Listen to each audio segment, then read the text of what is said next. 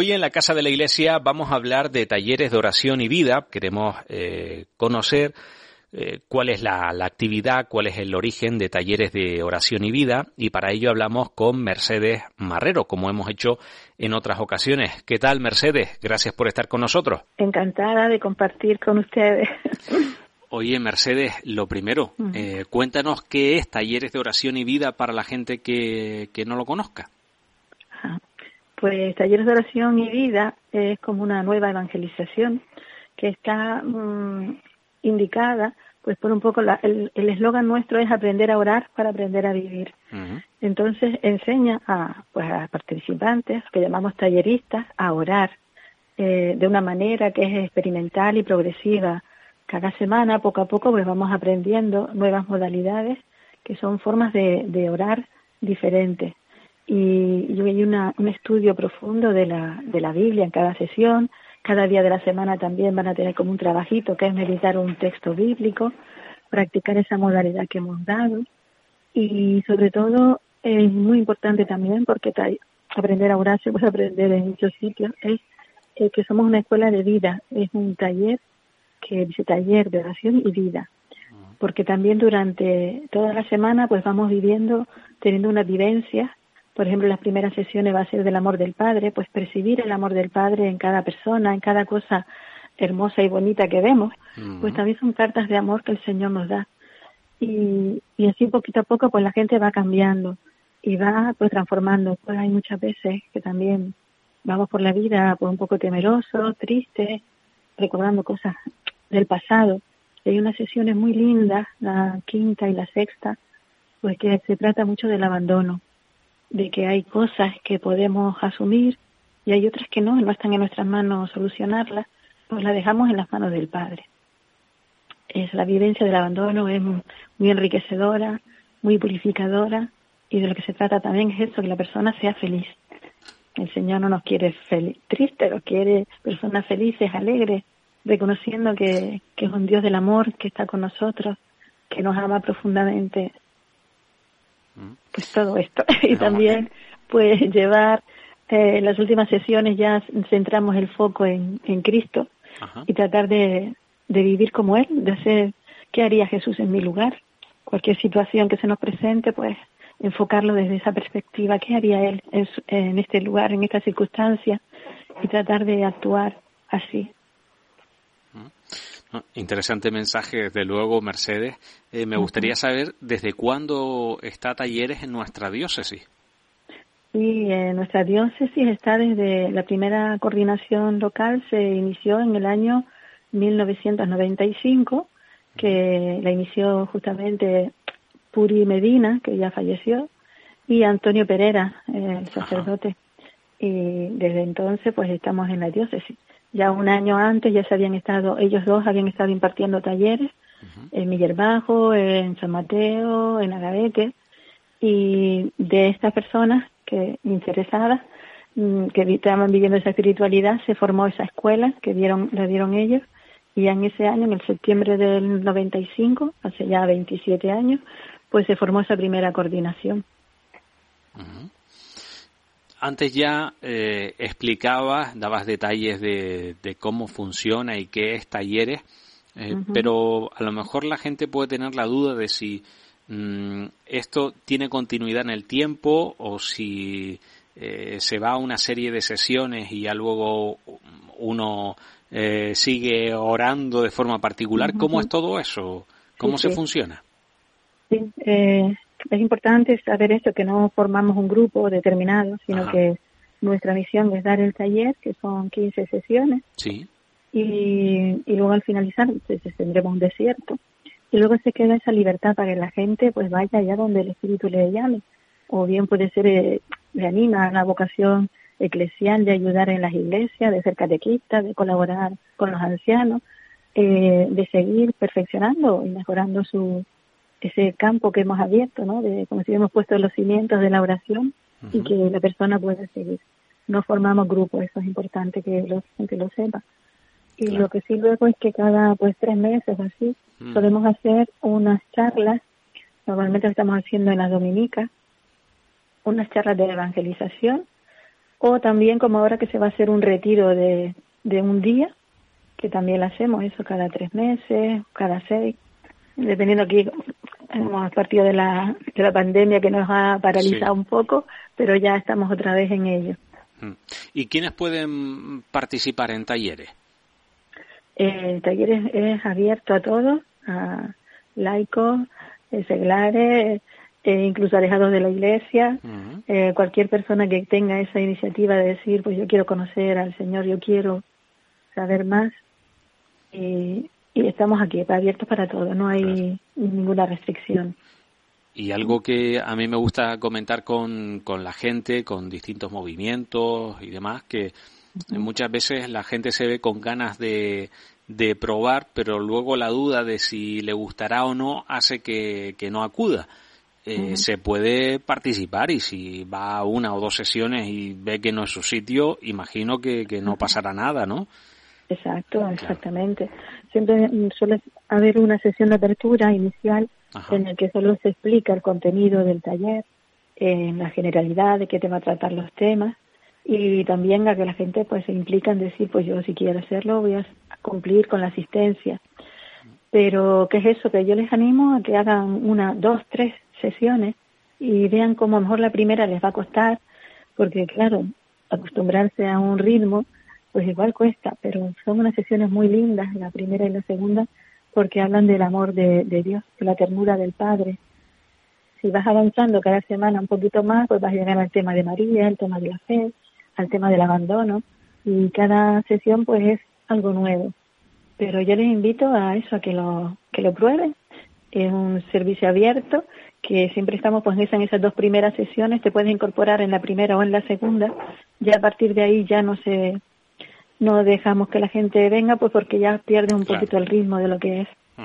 Eh, me han hablado de, de los guías. ¿Quiénes son los guías, Mercedes? Ah, pues los guías somos personas normales, somos laicos, cada uno con su profesión. y, y nada, somos personas que hemos hecho uno o dos talleres que nos ha gustado mucha espiritualidad, que nos hemos sentido enganchados. Hemos hecho una escuela de formación y, y ahora pues estamos aquí al servicio de, de, todos los hermanos que quieran conocer, que quieran profundizar en, en, la oración. Y pues eso, gente normal y corriente. Has dicho lo de uno o dos talleres eh, cuántos talleres puede hacer una persona, los que quiera, o, eso, dejarlo en uno o dos. Normalmente, sí, Padre Ignacio siempre decía que, con uno solo no eres capaz de captar el, el 100% del contenido de un taller y, invitaba que se hiciera otro. Pues se puede hacer dos, tres, lo que, lo que quiera. Interesante. Cuéntanos tu experiencia, Mercedes. ¿Cuándo y cómo llegaste a talleres? ¿Cómo conociste talleres? pues afortunadamente yo soy una de esas que empezaron en, en 1994. Vaya. Pues era catequista y siempre notaba que me faltaba algo, ¿no? Las catequistas y la misa. Y una compañera me dijo, mira, va a empezar un taller que Curi lo va a dar y tal, aquí en la parroquia de, de Villarbaza, la Santa Cruz. Pues aquí hice yo mis dos primeros talleres y realmente que me enamoró. Pues sobre todo percibir el amor del Padre, ¿no? Mm. Esa ternura que te quiere, que te acepta. Bueno, soy un poco llorona, ¿eh? bueno, pues yo me enganché, hice dos talleres y luego me invitaron y decía esa que la cosecha es abundante pero necesita obreros. Y Apuri me dijo, pues tú puedes ser una de esos obreros. Y, desde entonces hice la escuela, en esa primera coordinación, éramos 14. Sí formándonos y de ahí salió esa primera coordinación en septiembre del 95. Qué maravilla. Y aquí soy una de las veteranas. siempre están esas figuras eh, que son necesarias, además. eh, ¿Qué pueden hacer las personas que, que estén interesadas en, en, participar? ¿A dónde se tienen que dirigir? ¿Qué tienen que hacer? Normalmente también en las parroquias comunicar al sacerdote, a ver si ya se pueden comunicar con nosotros. Eh, yo puedo dar mi teléfono si quieres. Claro. por ejemplo, el mío es 687-662-499. El teléfono de la coordinadora local eh, sería 617 14 36 28.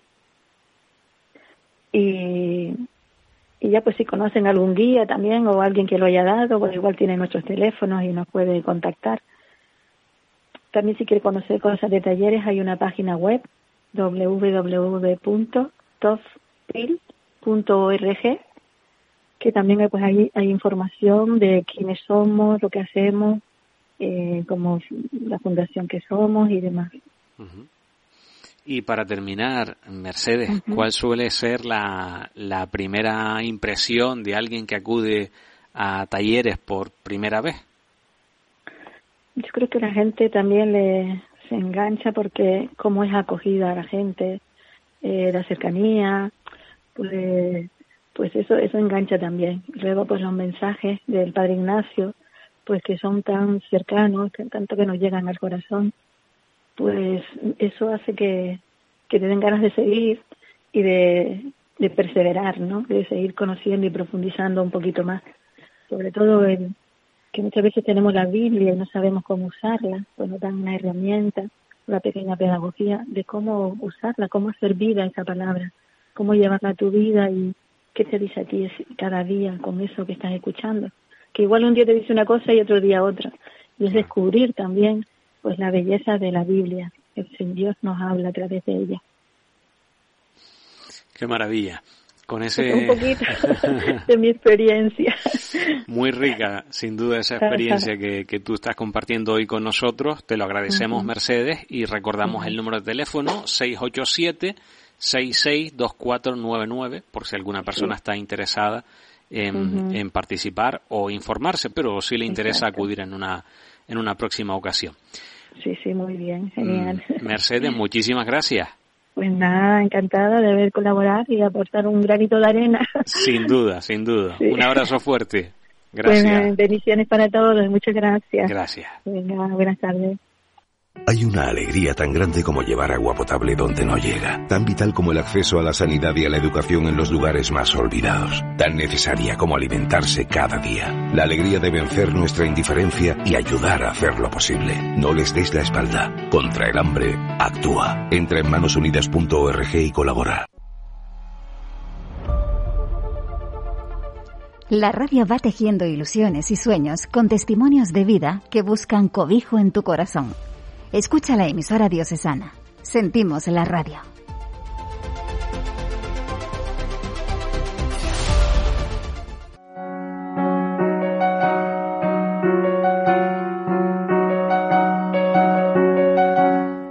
En este momento, como hacemos cada día, compartimos con ustedes una oración. Dame, Señor, un corazón noble. Dame, Señor, un corazón de niño, capaz de abandonarme en las manos del Padre como tú. Un corazón que busque más servir que ser servido.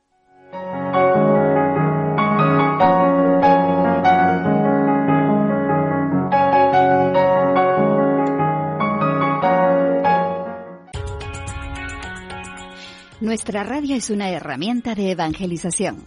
A través de la emisora diocesana transmitimos las misas, los rosarios y otros espacios de oración. Cada mes afrontamos el pago del mantenimiento de las antenas. Ayúdanos con la cantidad que puedas. Gracias por tu ayuda.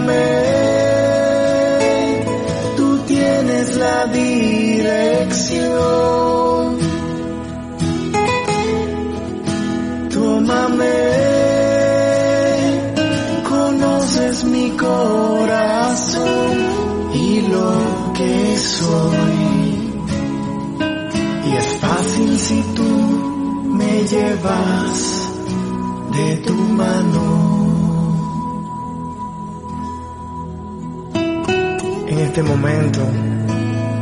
Sosténme con tus manos. Dame el abrazo que necesito.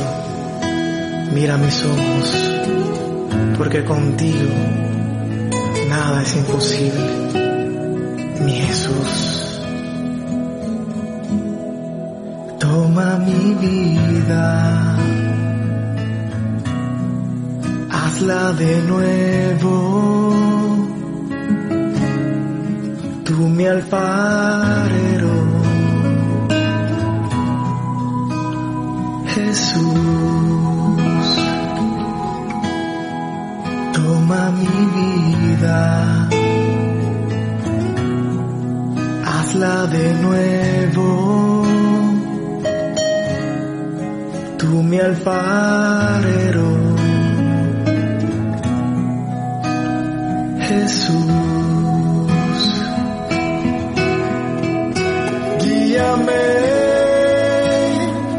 Tú tienes la dirección.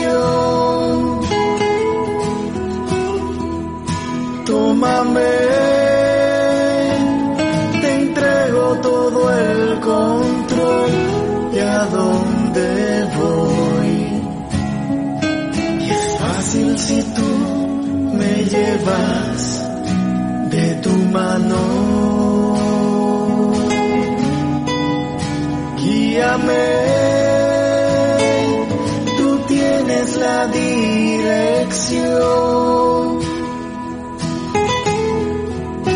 Tómame,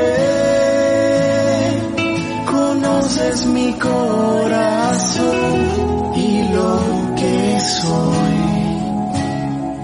Y es fácil si tú me llevas de tu mano.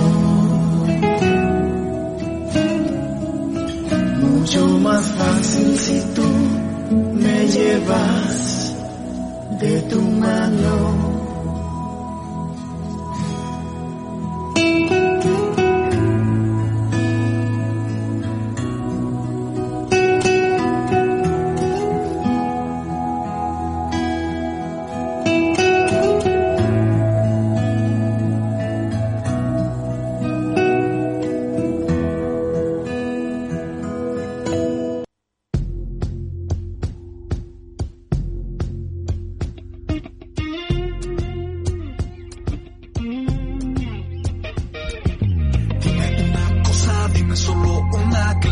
pasan y se han vuelto ya minutos. El tiempo avanza y los sueños cambian. Que los niños lloran mientras otro va de rumba. Dime una cosa, dime solo una. Dime que sin Dios no parecen sino difuntos. Son como las olas que se lleva el viento. Como aquella pluma que perdida está en el cielo. Dime una cosa, dime solo una. Sé que no soy nada si tu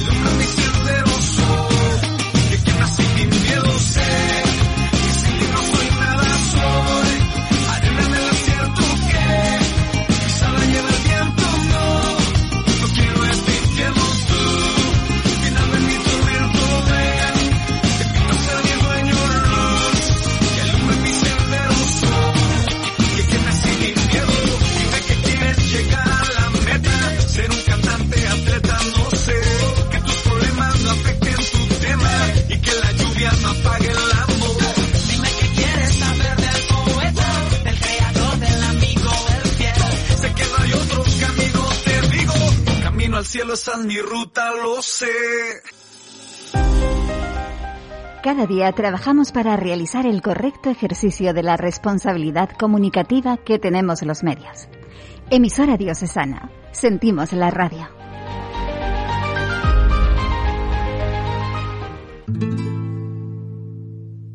Mi piel me anuncia que ya salió el sol. Sé que hay luz en mi entorno. Pero por más que yo abro los ojos, no consigo ver. Fueron la duda y mi falta de fe las que me hicieron dejar el camino. Y ahora me encuentro perdido en tinieblas. Bendigo una ayuda, socórrame.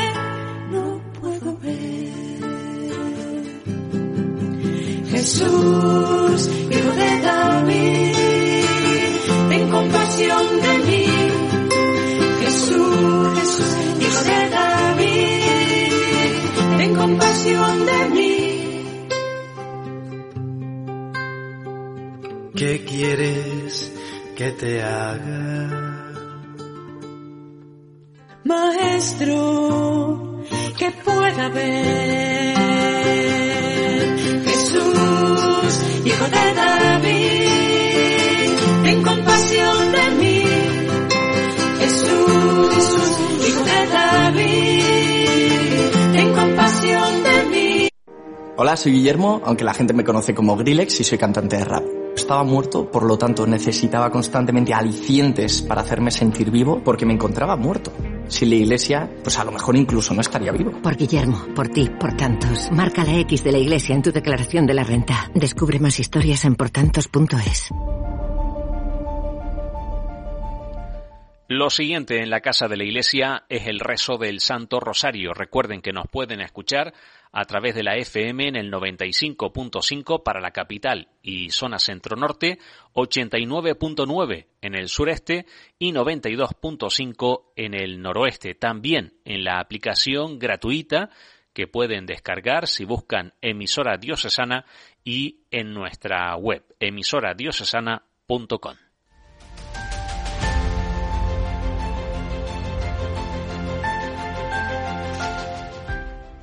Santo Rosario, por la señal de la Santa Cruz de nuestros enemigos, líbranos Señor, Dios nuestro. En el nombre del Padre, del Hijo y del Espíritu Santo. Amén. El rosario nos ayuda a contemplar la vida de Jesús a través de los ojos de María. Por eso le pedimos a ella que nos deje acompañarla en su largo caminar. El rosario es una oración de contemplación y reflexión. Ave